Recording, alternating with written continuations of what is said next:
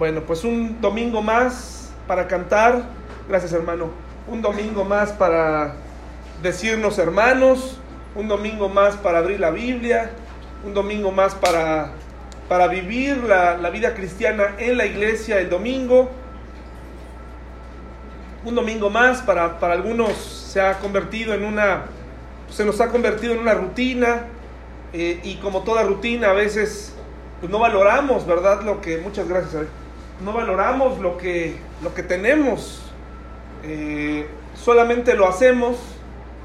Pero ¿qué pasaría si un día de estos eh, apareciera un letrero afuera, ¿no? Que dijera clausurado, ¿no? ¿Qué pasaría si un día de estos eh, alguien se le ocurría la idea de ya no podernos congregar?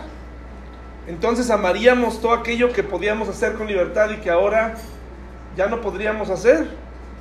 Entonces hoy tengo un mensaje que la verdad es que lo di hace muchos años eh, atrás, en, cuando estábamos en Calesa, ¿verdad? ¿Cuántos de ustedes conocieron la casa de Calesa, a ver, donde nos congregábamos? Muchas gracias, la gran mayoría. Y me da mucho gusto que nos hayan, sigan, sigan acompañándonos y que sigan con nosotros, que no, en cada cambio que tuvimos eh, en la iglesia, eh, hemos tenido pérdidas, hemos tenido pérdidas eh, de gente, ¿no? Que de plano nos han dicho, eh, nos queda lejos, ya este, me voy a ir a otro lado, etcétera. Vivimos en una época así, hermanos, pero le agradezco a Dios porque muchos de ustedes continuaron viniendo aquí con nosotros. Si hiciéramos una evaluación de nuestra iglesia en términos de crecimiento, pues estaríamos eh, reprobados, ¿no? O yo estaría reprobado en especial. Ustedes me podrían decir, oye, pues es que ha, ha decrecido, ¿qué nos depara? Y lo interesante es que muchas personas sinceramente se preocupan. Dicen, oye, ¿qué va a pasar con nosotros? ¿Qué va a pasar con la iglesia cuando vemos que tal vez de llenar el salón o, llenar dos servicios en, una, en la casa, eh, pasar, en la casa donde estábamos en Calesa, de pronto ha, bajado, ¿no? La, cantidad de personas. Y entonces nos preguntamos, algunos sinceramente, qué habrá pasado, qué sucederá. Eh, otros dicen, ya este, se está comprobando que las cosas se hacen mal. Generalmente la gente tiene, los hermanos tienen sus opiniones, ¿verdad?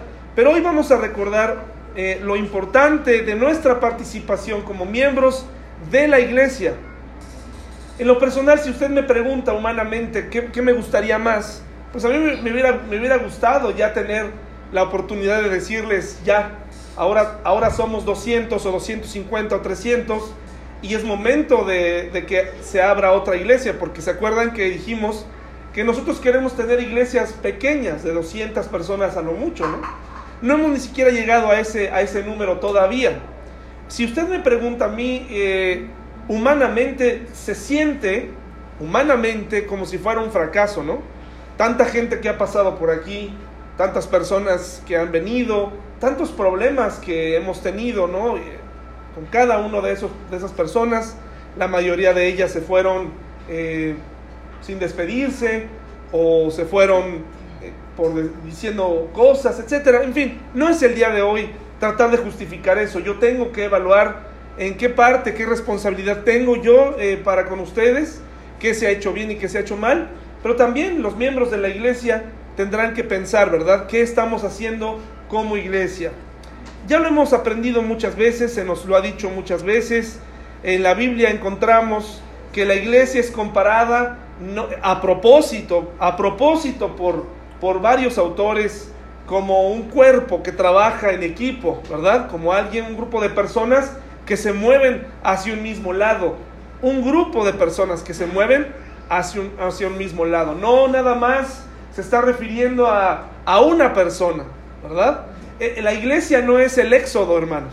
La iglesia no es el éxodo. Y, y, y, y, Moisés no es el ejemplo del pastor. Porque Moisés tenía que sacar a su pueblo, ¿verdad? Hoy la iglesia es otra cosa. La iglesia es un grupo de personas que tenemos en común eh, lo principal, una cosa principal. Si, si la, la tenemos en común la mayoría de los que estamos aquí. Y esa cosa es eso que tenemos en común, ¿qué es, hermanos? Cristo. ¿Que nos gusta cantar? No. ¿Que nos gusta el domingo para congregarnos? No. ¿Qué es, qué es eso, hermanos? Es Jesús. Es Jesús el, el, el, que es nuestro punto de encuentro, es Jesús el motivo por el cual eh, nos reunimos, es Jesús por el cual estamos aquí. Si recordáramos eso, entonces sería muchísimo más fácil y lo pensaríamos dos veces antes de tomar ciertas decisiones que perjudican al cuerpo, ¿verdad? Que perjudican a los demás. Entonces, pues tenemos en común eso, luego tenemos en común pues que queremos eh, caminar hacia la voluntad de Dios, queremos eh, conocer más a Dios, tenemos todo eso en común, ¿sí o no, hermanos? O sea, no creo que haya alguien que diga esta mañana, pues yo estoy aquí y ya lo sé todo, ¿verdad? Bueno, pues aunque no lo crean, en los tiempos de los apóstoles sí había personas así. Así que tenemos varias ventajas. Hay diferencias sociales dentro de nosotros, hermanos. Sí, hay hay gente que es rica, hay gente que tal vez es pobre, hay gente de la clase media, etcétera, pero nunca hemos querido etiquetar la iglesia y más ahora en esta zona donde vamos a estar, en esa esquina en especial, junto a ese parque, hay muchísima gente, eh, estamos cerca de la central necesitada de Dios y hay muchísimas personas que están deambulando ahí, caminando, eh, sin un hogar, eh, hay familias que se ponen en ese semáforo a pedir dinero. O vamos a estar en un área magnífica para compartir el Evangelio a toda clase de personas, hermanos. Entonces, a pesar de que no debería existir entre nosotros, como existió también en el pasado, diferencias entre ricos y pobres, pobres también existe, ¿verdad? También llega a pasarnos y tenemos que tener cuidado con eso. Miren, vayamos por favor a Juan 13:35, por favor. Juan 13:35. El Evangelio de Juan, llamado eh, Juan el discípulo, ¿qué hermanos? Amado, pero él, él se hizo llamar así, ¿no? Porque él se sentía amado por Jesús, se recostaba. Juan 13, por favor. Juan 13:35. El discípulo del, del amor. Mientras tanto les voy a lanzar unas, unas este, burbujas de amor, como diría Juan Luis Guerra, ¿no? Este, es interesante porque hoy las burbujas nos van a hacer recordar la enseñanza, nos van a, nos van a recordar algunas cosas. Qué bonitas y qué frustrantes son precisamente las... Ahorita me hago para allá, si no le voy a ensuciar sus lentes, Flora, perdón. Este, qué eh, frustrantes, qué divertidas son las burbujas, pero a la vez qué frustrantes, porque eh, pues quisiera uno agarrarlas, ¿no? Tenerlas en las manos. Para los niños es eh, motivo de alegría, les avientas y, y, para los papás pues también es muy cansado, aunque no lo crean, aunque digan más de soplar, pues tiene uno que soplar mucho. De hecho ya hasta hay máquinas. Y pensándolo bien, hubiera traído una máquina que le compré a mi hija donde ya hace el trabajo por mí. Entonces ya, órale, persíguelas. Porque si no tengo que estar lance y lance brujas, ¿no? Entonces, son frustrantes porque pues son efímeras, ¿no? Las tomas y luego se deshacen, etcétera. Juan 13:35, mis hermanos, todos juntos dice así, en esto conocerán todos que sois mis discípulos si tuviereis amor los unos con los otros. Entonces, eh, ¿Por qué el mundo nos va a conocer a nosotros como cristianos, hermanos? Por, porque nos amamos. ¿Nos va a conocer porque sabemos mucho? No. ¿Nos va a conocer el, mundo porque le, le, decimos a todos que somos salvos? ¿Nos deben conocer por nuestros templos? ¿Nos deben conocer porque cantamos muy bonito? Ah, es que ellos cantan súper bien. Por eso son discípulos de, de, de, de Dios. Irán, échame la mano avienta unas burbujas de amor por ahí tantito, ¿no? En el centro, por favor. Y allá atrás también regálame unas burbujitas, ¿no? Entonces, es, es de verdad, eh, hermanos, eh, la característica de un discípulo de Cristo es ¿qué? El amor. O sea, entre eso nos conocen. Ah, ¿cómo se aman ahí?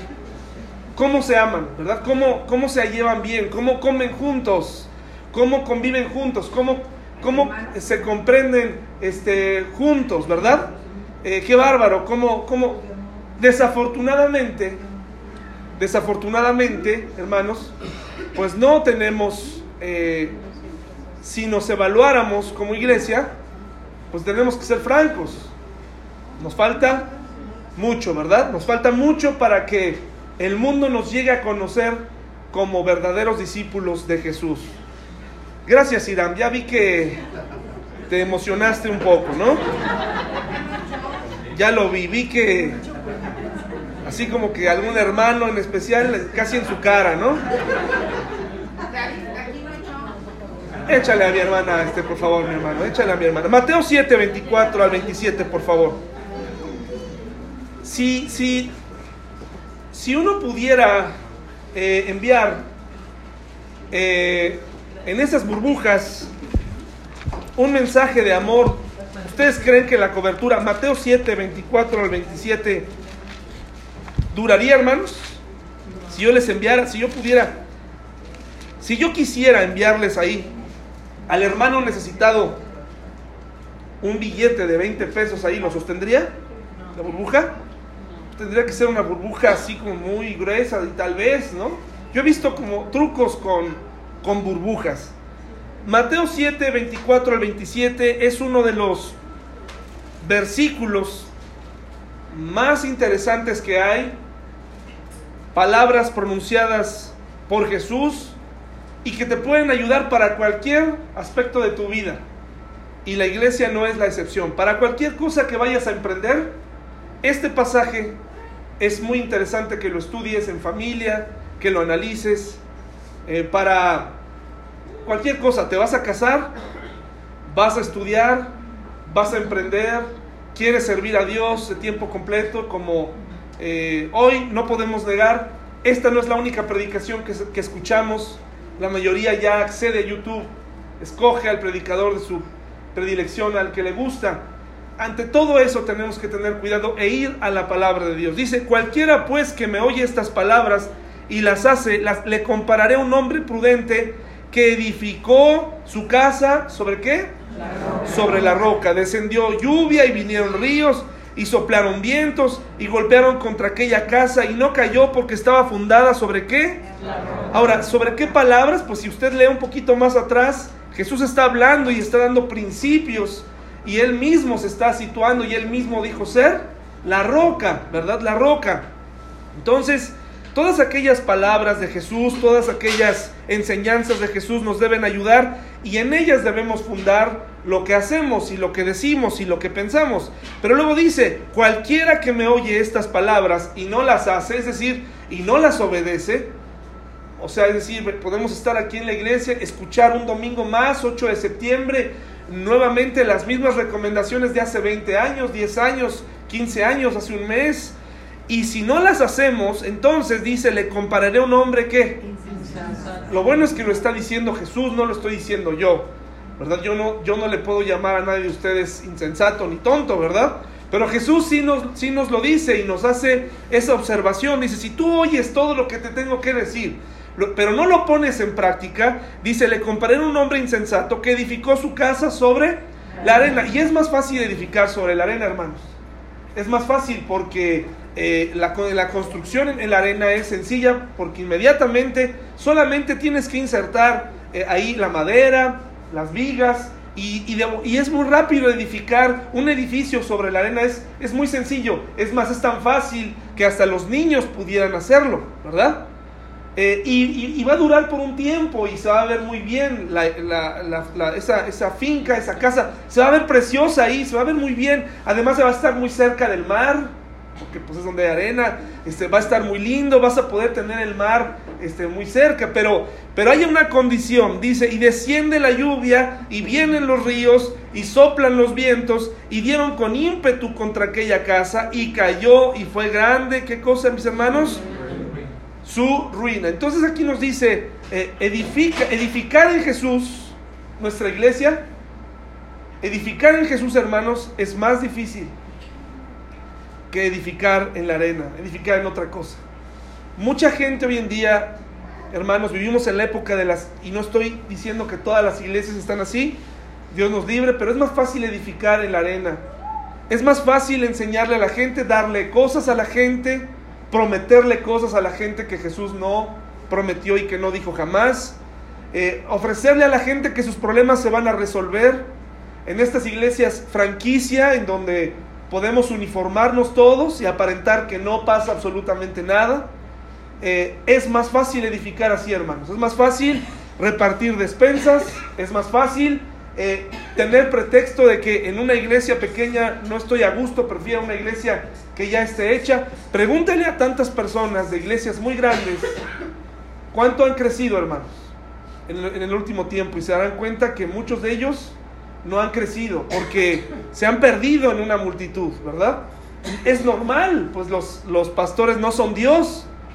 Eh, es el momento de multiplicar esa iglesia para que la gente, que es lo que verdaderamente importa, se conviertan en discípulos de Jesús, ¿verdad? Entonces, nuestra iglesia, hermanos, ha pasado por momentos complicados en, en los últimos años. Cuando no es una cosa, es otra, situaciones, pero aquí estamos. Aquí estamos, mis hermanos, gracias a Dios. Y seguiremos aquí predicando el Evangelio. Y lo mismo ocurre en tu familia, en tu matrimonio. Es más fácil eh, únicamente hacer acto de presencia eh, en tu casa sin preguntarle a tu esposa cómo está o a tu esposo. Es mucho más fácil. Es más fácil comprarle cosas, es más fácil eh, a los hijos prenderles la televisión, ¿verdad? Y que ahí escuchen todo lo que quieran. Es más fácil es edificar sobre la arena, pero un día vendrá la tormenta y entonces, ¿qué va a pasar? Se va a caer la edificación, se va a caer la edificación, mis hermanos. Entonces, ¿sobre qué debe estar puesta nuestra iglesia en esta mañana, mis hermanos? ¿Sobre qué? Sobre la roca, y eso va a costarnos trabajo porque obedecer a Jesús, pues es, es difícil. Hay tentaciones de parte mía, de parte de ustedes. Hay, hay falta de disciplina, hay compromiso, hay cosas que, le tenemos que entregar a, a Dios para poder seguir adelante y edificar sobre lo que Él nos pidió. Tenemos que obedecerle.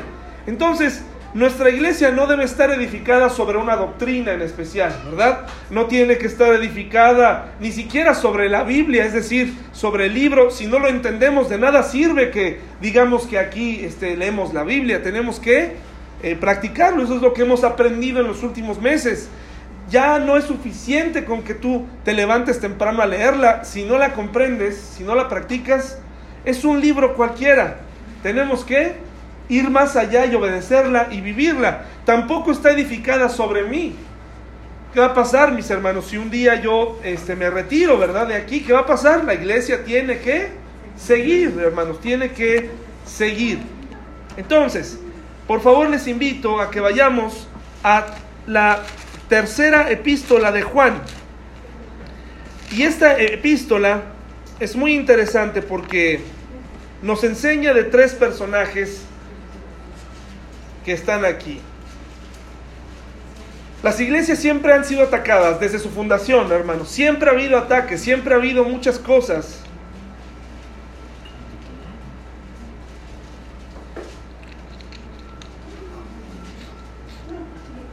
Siempre ha habido situaciones complicadas para la iglesia.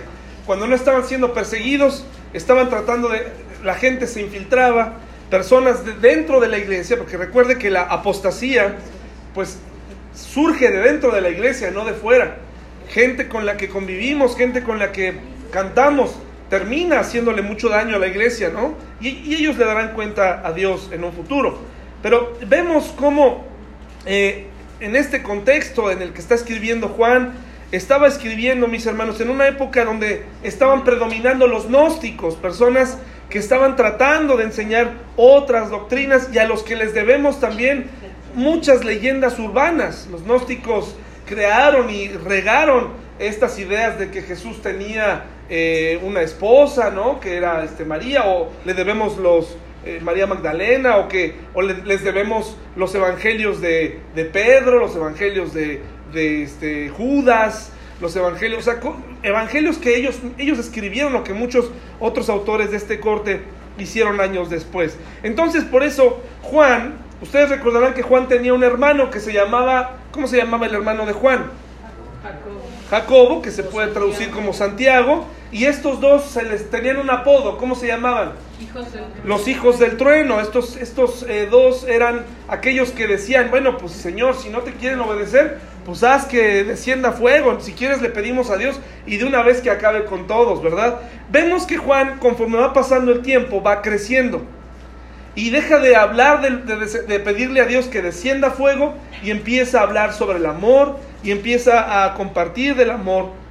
Y entonces miren lo que dice aquí, mis hermanos. Miren lo que dice tercera epístola de Juan. ¿Ya la tenemos? Mire, pongan atención, por favor. El anciano Agallo, el amado, a quien amo en la verdad, amado, yo deseo que tú seas prosperado en todas las cosas y que tengas, ¿qué cosa, hermanos? Salud. Salud, así como prospera tu alma, ¿verdad? Pero mucho me regocijé cuando vinieron los hermanos y dieron testimonio de tu verdad, de cómo andas en la verdad. No tengo yo mayor gozo que este, el oír que mis hijos andan en la verdad, hablando de eh, hijos espirituales, ¿verdad? Personas eh, que siguen creciendo. Es muy bonito ver a algunos de ustedes, eh, algunos ya llegaron crecidos, ¿verdad?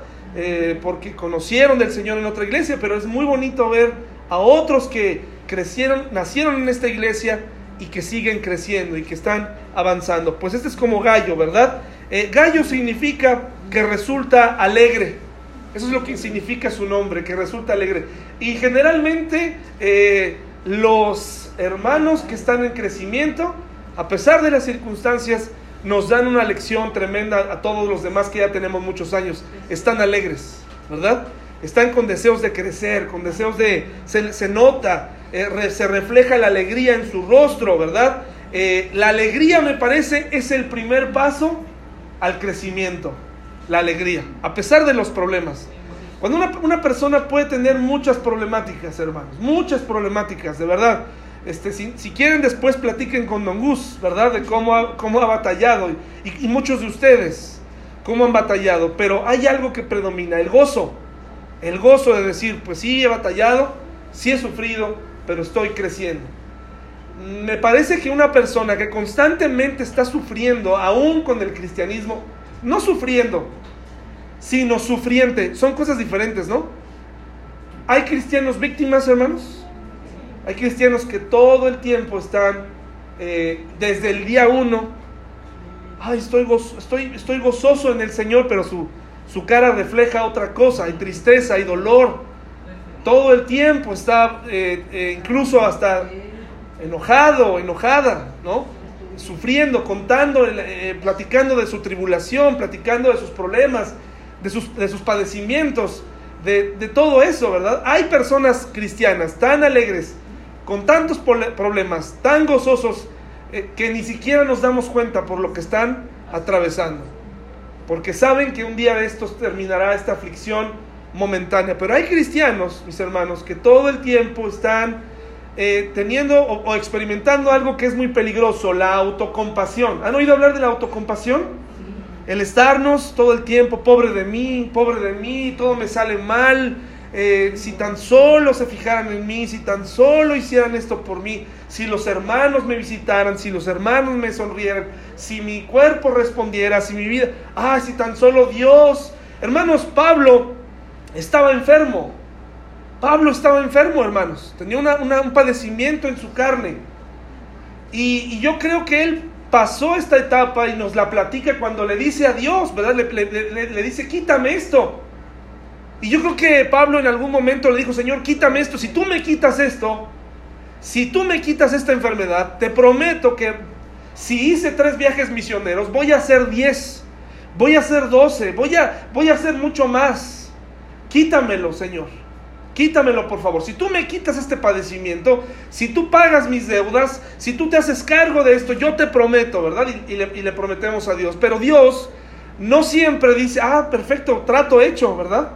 En primera porque ya nos conoce, ¿verdad? Y seguramente Él no es como tu primo, tu tío que, o algún amigo que sabes que no le vas a pagar, ¿verdad? Sino Él dice, no. Y como dijo Pablo, bástate mi gracia. Bástate mi gracia. Esto es todo lo que puedo hacer por ti. Y entonces, ¿qué sucedió con Jesús, hermano? Con, Pablo. ¿Qué, ¿Qué, ocurrió? Siguió adelante. Y ya no vemos que se queje, ya no lo vemos. Vemos que superó esa etapa. Pero hay creyentes que todo el tiempo están en esta etapa sufriente, en esta etapa de tristeza, en esta etapa me parece que no hemos avanzado en nuestra vida cristiana, no hemos crecido. Bueno, pues ahí tenemos a los gallos. ¿Y qué encuentro en la vida de gallo según esto que acabo de leer? Encuentro, mire lo que dice, amado, en el 5, fielmente te conduces, fielmente. ¿Es fácil encontrar fidelidad hoy en día? No es fácil, hermanos. Eh, pedirle a alguien que haga algo con fidelidad no es fácil. Yo sé de iglesias batallando en, el mundo, en la ciudad, eh, con el asunto de sus ingresos, batallando, porque la gente piensa de alguna manera que la iglesia va a sostenerse así como nada más de pronto, ¿no? De, la nada, ¿verdad? Si bien en la iglesia nunca hemos hablado de diezmo, de ofrenda, de que cada rato, no es algo que hagamos, ¿o sí? No lo hacemos y Dios nos ha bendecido, pero también es una realidad que dependemos de unos cuantos. Porque esta costumbre fiel para muchos no es una práctica eh, digna, es, una, es algo que, pues cuando, cuando, se, cuando se acuerden, ¿verdad? Entonces, eh, pero no solo en eso, la asistencia, fidelidad, esa fidelidad que le debemos a quién? A Jesús. Esa fidelidad que no le debemos a un pastor o a un, o a un amigo. Esa fidelidad va más allá. Entre más fiel seas a Dios, más feliz serás. Entre más fiel seas a Dios, más paz vas a experimentar. Entre más fiel seas a Dios, más en calma con los demás vas a estar. ¿Verdad? Eh, el cuerpo reacciona y nuestra mente reacciona diferente. Tienes un problema y dices, ya no voy a la iglesia porque este, tengo que atender este, este problema, ¿verdad? Entonces, eh, mire lo que dice aquí. En primer lugar, era fiel. Te conduces cuando prestas algún servicio a los hermanos, especialmente a quienes. Qué difícil brindarle atención a un desconocido. Eh, sin embargo, él, por lo que nos está diciendo aquí, eh, era fiel para los hermanos que estaban ahí en esa iglesia, pero también era fiel para el prestar el servicio a los desconocidos. Probablemente él se había propuesto, no lo sabemos exactamente, proveer, alimentarlos, visitarlos, no sé, pero lo hacía con fidelidad. Eh, ¿Qué te has propuesto tú hacer en la iglesia? Eh, y, lo y, mi pregunta es si lo has hecho fielmente. Si, si dices, yo, yo me propuse asistir, yo me propuse asistir, eh, ¿lo haces fielmente? ¿O lo haces infielmente? ¿Verdad? ¿Cómo lo haces? ¿Cómo, cómo es esta parte? Porque tú exiges fidelidad, ¿no?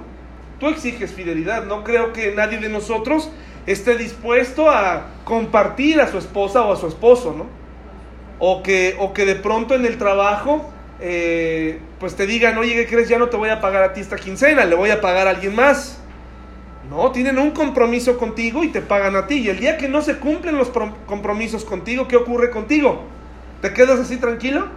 No, exiges fidelidad, exiges compromiso, ¿verdad? Entonces, ¿qué tanta fidelidad hay? ¿Qué tanta fidelidad hay de tu parte? Y luego dice, eh, y harás bien en encaminarlos como es digno, los cuales han dado ante la iglesia testimonio de tu amor, y harás bien en encaminarlos como es digno de su servicio a Dios para que continúen qué? Su viaje, porque ellos salieron por amor del nombre de él, fíjese, estaba atendiendo a estos hermanos sin aceptar nada de los gentiles. Nosotros pues debemos acoger a tales personas para que cooperemos con la verdad. Hermanos, una de las razones por las que yo trabajo, en primer lugar es porque se va a escuchar muy feo, se va a escuchar horrible, pero yo no confío, hermanos, en depender de la iglesia. Ni quiero que usted cargue con eso. Es una de las razones por las que yo trabajo secularmente. Porque cuando hay esta relación total, Llega un momento en la vida del pastor, porque es humano, que le entra la crisis y empieza a pedirle a la gente, oigan, pues este ya, páguenme más, eh, ya no me salen los números, necesito que eh, me cubran incluso las llantas del carro, las escuelas de mis hijos, la tarjeta de crédito, hasta la de Liverpool meten, ¿no? Este, la que sea. Y entonces la iglesia, ¿qué pasa con la iglesia? Se empiezan a sentir presionados, se empiezan a sentir mal, empiezan a venir ya con, desgano y, y en muchas iglesias también empiezan a exigirle al pastor resultados como si fuera un empleado, ¿verdad? Entonces, mis hermanos, no es que yo no confíe en Dios, ni en su provisión, porque la he visto durante estos nueve años, gracias a ustedes también, a través de ese sueldo que me dan. Pero les, les puedo decir algo, francamente, dejarme caer así en ya. No, hermanos. Todavía no. ¿Saben por qué? Porque yo veo que ustedes, algunos de ustedes, toman la decisión de sencillamente decir, adiós David, que te vaya bien, ¿verdad? Que te vaya bien en tu templo, que te vaya bien en tu actividad, en tu desayuno evangelístico, que te vaya bien. Que te vaya bien en la recepción de los invitados en las mañanas, que te vaya bien en la bienvenida en las mañanas, que te vaya bien en el acomodo del salón. Y entonces, mis hermanos, se vuelve complicado. Si uno ve esa poca fidelidad, que además no es para mí, es para Dios, pues se provoca, da, da un poco de incertidumbre, ¿verdad? Y, y de tal manera que por eso no lo hago. Les invito a analizar si nos hemos comprometido a hacer algo, si lo estamos haciendo fielmente. Luego, fíjense lo que le dice esta, por aquí hay una bendición que ustedes pueden ocupar cuando quieran hablar o desearle, darle buenos deseos a alguien cuando le dice aquí en la parte de arriba, en el versículo 2, yo deseo que tú seas prosperado en todas las cosas y que tengas salud así como próspera tu alma, ¿verdad? Eso es un buen, es un bonito deseo, una bonita bendición para los demás. Luego, mis hermanos, dice, eh, nosotros pues debemos acoger a tales personas para que cooperemos con qué? Con la verdad. Y está hablando de que Gallo era una parte fundamental. Hermanos, gracias a muchas personas o algunas personas de nuestra iglesia eh, que con fidelidad trabajaron en el pasado, tanto cuidando del dinero que había en la iglesia, que en su momento sin pastor pudieron habérselo gastado, hermanos. Gracias a esa administración, gracias a otros que siguen ofrendando el día de hoy, podemos tener un ahorro para poder pensar en construir algo, ¿verdad? Y eso será eh, gracias al trabajo y la fidelidad de algunos de ustedes. Y dice aquí, para que cooperemos con qué? Con la verdad. Cada vez que tú des algo, cada vez que tú ofrendes, cada vez que tú des tiempo, acuérdate de esta frase.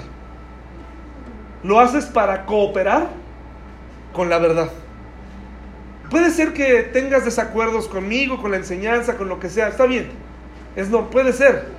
Pero acuérdate, coopera con la verdad. Cada vez que no tengas ganas de venir a la iglesia un domingo eh, y que digas, pues no se va a notar, no se va a notar mi, que, no, que no vengo, que no, que no estoy en la iglesia, ven para cooperar con la verdad.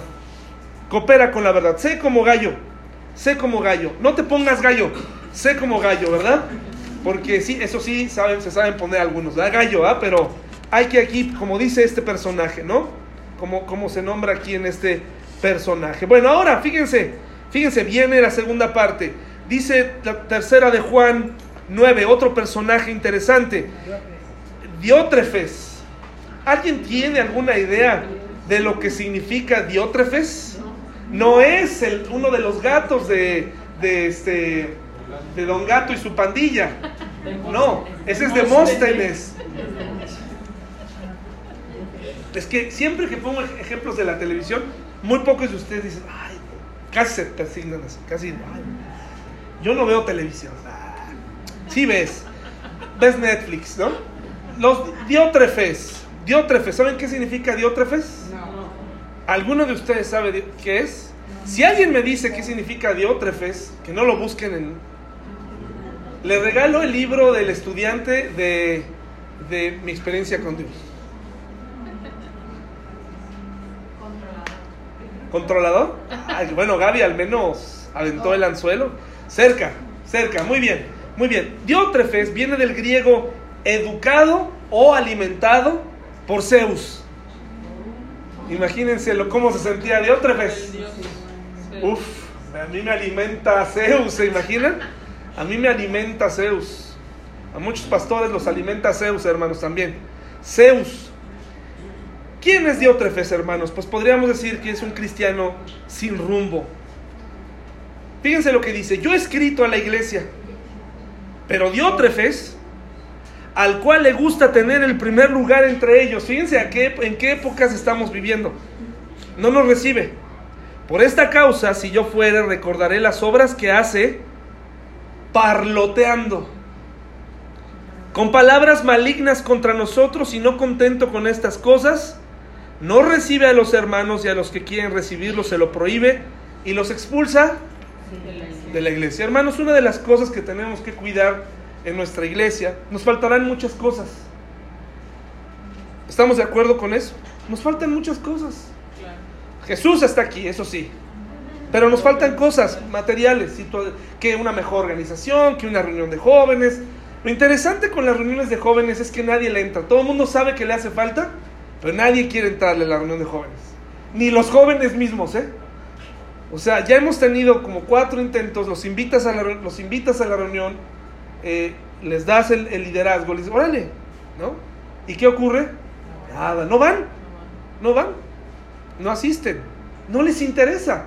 El papá está más interesado. Deberíamos tener una reunión de jóvenes, eh, reunión de jóvenes cuyos padres, eh, reunión de padres con jóvenes que no quieren venir a su reunión de jóvenes, ¿no? Alguna cosa así. Y ahí estaría súper bien. Porque de verdad, miren, hemos intentado películas, hemos intentado de todo, hermano. De todo. Y lo seguiremos intentando y tenemos, y tenemos que seguir avanzando. Pero nos hacen falta muchas cosas. Pero le voy a decir algo. No sé si usted lo valore o no. Pero aquí no abusamos de usted. No estamos abusando de su tiempo. No estamos abusando de sus recursos. No estamos abusando de visitas no deseadas no estamos abusando de eso. Hay muchas iglesias abusadoras. No estamos abusando de eso. No somos, creo yo, a lo mejor alguien de ustedes, no me lo diga ahora, pero tal vez después, no me lo diga hoy, pero tal vez mañana. sí, porque ahorita, este, a lo mejor sí hay algo que hicimos mal y me gustaría saberlo. Pero lo que le quiero decir es que Diótrefes es aquella persona que le gusta ser el primer lugar, bloquea a los demás en su crecimiento, los desanima ¿Saben que muchas personas se desaniman cuando no ven a otros en la iglesia que, son afines? Por ejemplo, eh, hay personas que a lo mejor no hacen nada en la iglesia, es decir, solamente vienen y se sientan. Pero hay otras personas que se desaniman y dejan de venir a la iglesia porque no ven a esa persona en la iglesia. Y dicen, no, es que si, si ella o él no va, entonces este, quiere decir que algo anda mal. De verdad, en el pasado tuvimos gente con mucha experiencia aquí en la iglesia. Y nos pasó que cuando estas dos personas se retiraron de la iglesia, muchos hermanos ni siquiera se despidieron de mí, solamente le preguntaron a ellos, les dijeron, oye, ya no vienes, no, ya no voy, este, por la razón que haya sido. Dijo, ah, pues yo tampoco. Como que fueron su sello de garantía. Mientras ellos estuvieran aquí, ellos también. Entonces, cuando faltas, pues no cooperas con la verdad y aparte nos afectas y afectas a alguien más. Tu consistencia, tu puntualidad, tu compromiso inspira a otros a venir. No sé qué, no sé si les pasa a ustedes, pero y disculpen que tal vez esté usando, él no me lo pide, ¿eh? no crean que es así, este, pero es un buen ejemplo y, y hay que decirlo muchas veces. Pero cuando yo veo a Don Gus venir, o cuando a mí me da flojera venir a veces, porque digo, no, es que me desanimo y digo, ay, es que los hermanos y aquello, pero veo entrar a Don Gus, digo, yo tengo que seguir adelante. ¿Sí me explico, hermano? Es un buen ejemplo, ¿no? Es puntual. Hermanos, Don Gus, discúlpenme que lo diga así, pero a Don Gus le falta una pierna, hermanos. Y llega puntual. Entonces, para mí eso es un buen ejemplo. No quiero llevar a Don Gus a un altar y que después cuando, cuando le queme la, la burguesa se enoje con él, ¿no? O sea, cuando algo le salga mal diga, ah, Don Gus. No, pero lo que quiero decir es, creo que es un buen ejemplo que tenemos en la iglesia para darnos cuenta que se puede, que se puede. A mí me anima, a mí me anima, hermano. A mí me anima, me anima Don Gus su vida, a pesar de sus problemas. Entonces, resulta que Diótrefes está impidiendo a los demás. Y hay una frase que usa aquí, es la única vez que se usa en la Biblia. ¿Qué palabra graciosa encuentra aquí que hacía Diótrefes? Parlotear. parlotear. Casi nunca usamos esa palabra, ¿no? No parlotes. No parlotes. Fíjense qué interesante. ¿Qué es parlotear? Parlotear es decir cosas. Por ejemplo, reconozco, yo reconozco que a veces yo parloteo. Pero parlotear, ojalá fuera una, cosa eh, inofensiva. Tú puedes parlotear en tu casa, puedes parlotear con tu esposa mientras manejas, puedes hacerlo, pero es un peligro parlotear en la iglesia, parlotear desde aquí, parlotear entre nosotros. Parlotear es decirle a la gente, voy a orar por ti, estás en mis oraciones. La iglesia, yo, amén, gloria a Dios, aleluya, eh, Dios te bendiga. Eso es parlotear cuando no te interesa. Parlotear es, esta palabra parlotear en griego, es precisamente lo que acabo de hacer hace un momento. Lanzar burbujas. De ahí viene, lanzar burbujas. O sea, qué bonitas se ven, pero qué efímeras son. No, yo, yo voy a estar contigo, aquí yo te apoyo en la iglesia, no te preocupes. Yo te apoyo, yo voy a hacer esto, yo, voy a, yo me voy a hacer cargo de este ministerio, yo me voy a hacer cargo de aquello. No, no te preocupes, yo voy a estar aquí. Vas a ver, parloteo hermanos. Oraciones, alabanzas que no pensamos, que no razonamos Hemos parlotear es prometer algo que no vas a cumplir. ¿No? Cuando le decimos a nuestra esposa alguna necesidad que tiene y no la cumples, parloteamos. Y en la iglesia se da mucho este parloteo. De, entre todos nos decimos muchas cosas que no cumplimos. Y es triste porque nos convertimos como en diótrefes, porque al final no estamos teniendo una relación estrecha entre nosotros, porque lo que decimos, pues nuestros hechos no lo sostienen. Hay quien dice cosas, hay quien amenaza con hacer cosas. Pues adelante, hagan esas cosas que quieren hacer, pero no parloteen. Afectan la iglesia, ¿verdad? Afectamos a los otros cuando parloteamos, cuando le decimos a la gente, no, oye, ¿por qué no has venido? Ni siquiera te importa por qué no ha venido. Tenemos que escoger nuestras palabras, nuestros sentimientos. Tenemos que estar verdaderamente comprometidos, que nuestra cabeza, nuestra boca, nuestro corazón esté conectado y si te vas a comprometer a hacer algo, hazlo, pero no parlotemos. Cumple lo que dijiste. Cumple lo que dijiste.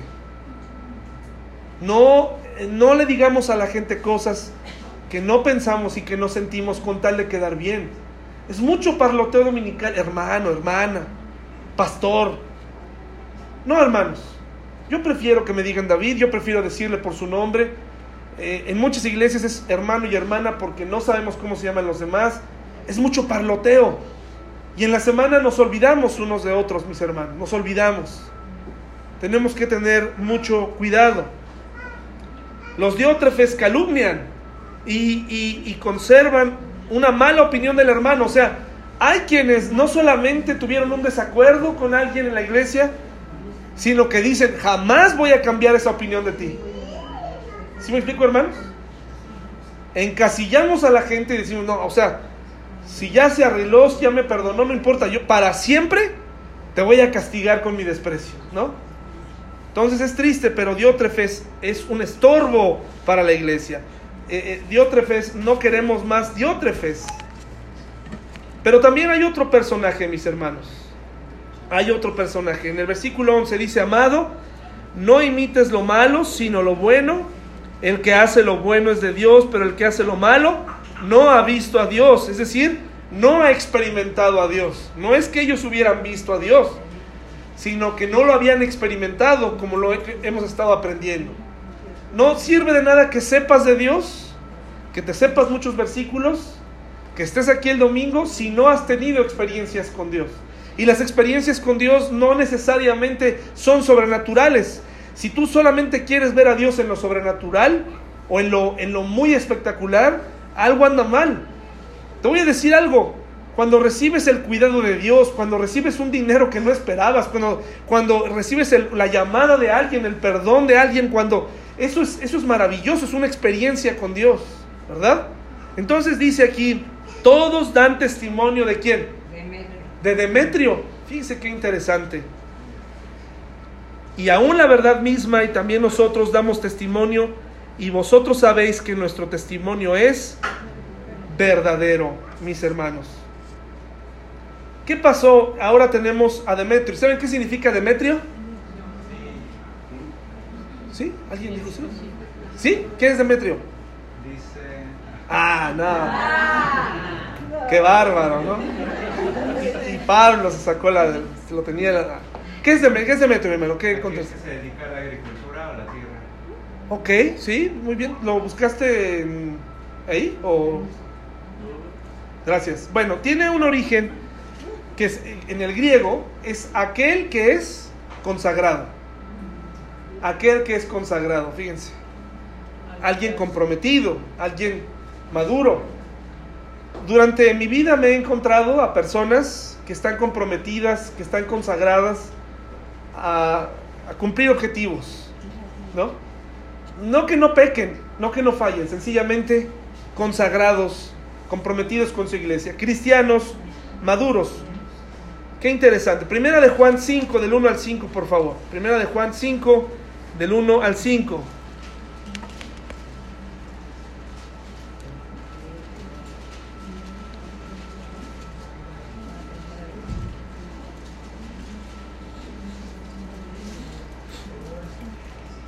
Los Demetrios experimentan a Dios continuamente, hermanos. Experimentan y nos motivan y nos ayudan a seguir.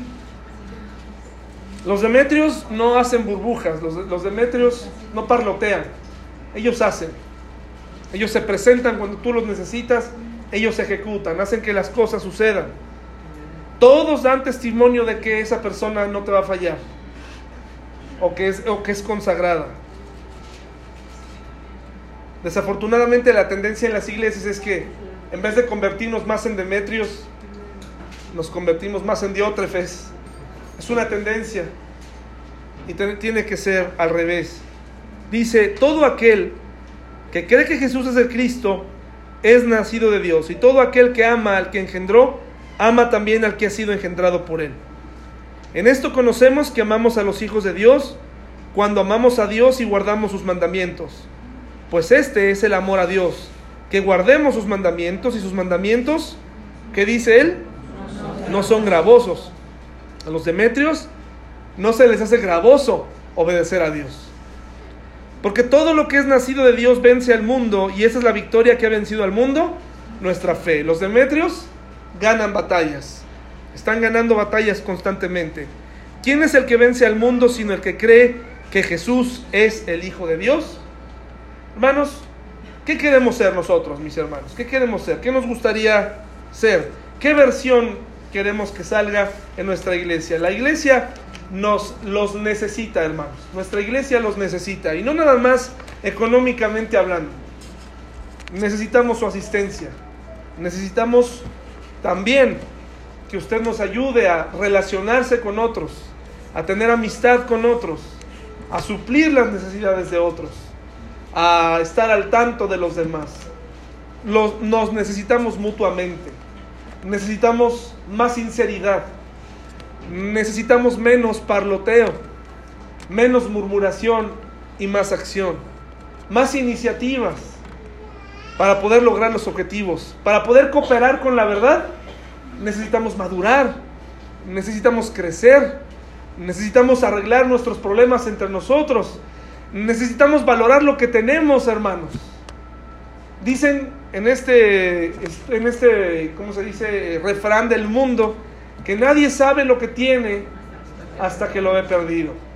Probablemente has andado de iglesia en iglesia y llegaste con nosotros. Y probablemente te saliste de otras iglesias por las cosas que viste en esa iglesia. Y esas mismas cosas las podríamos cometer aquí, sí o no. Podremos volver a fallar y repetir lo mismo.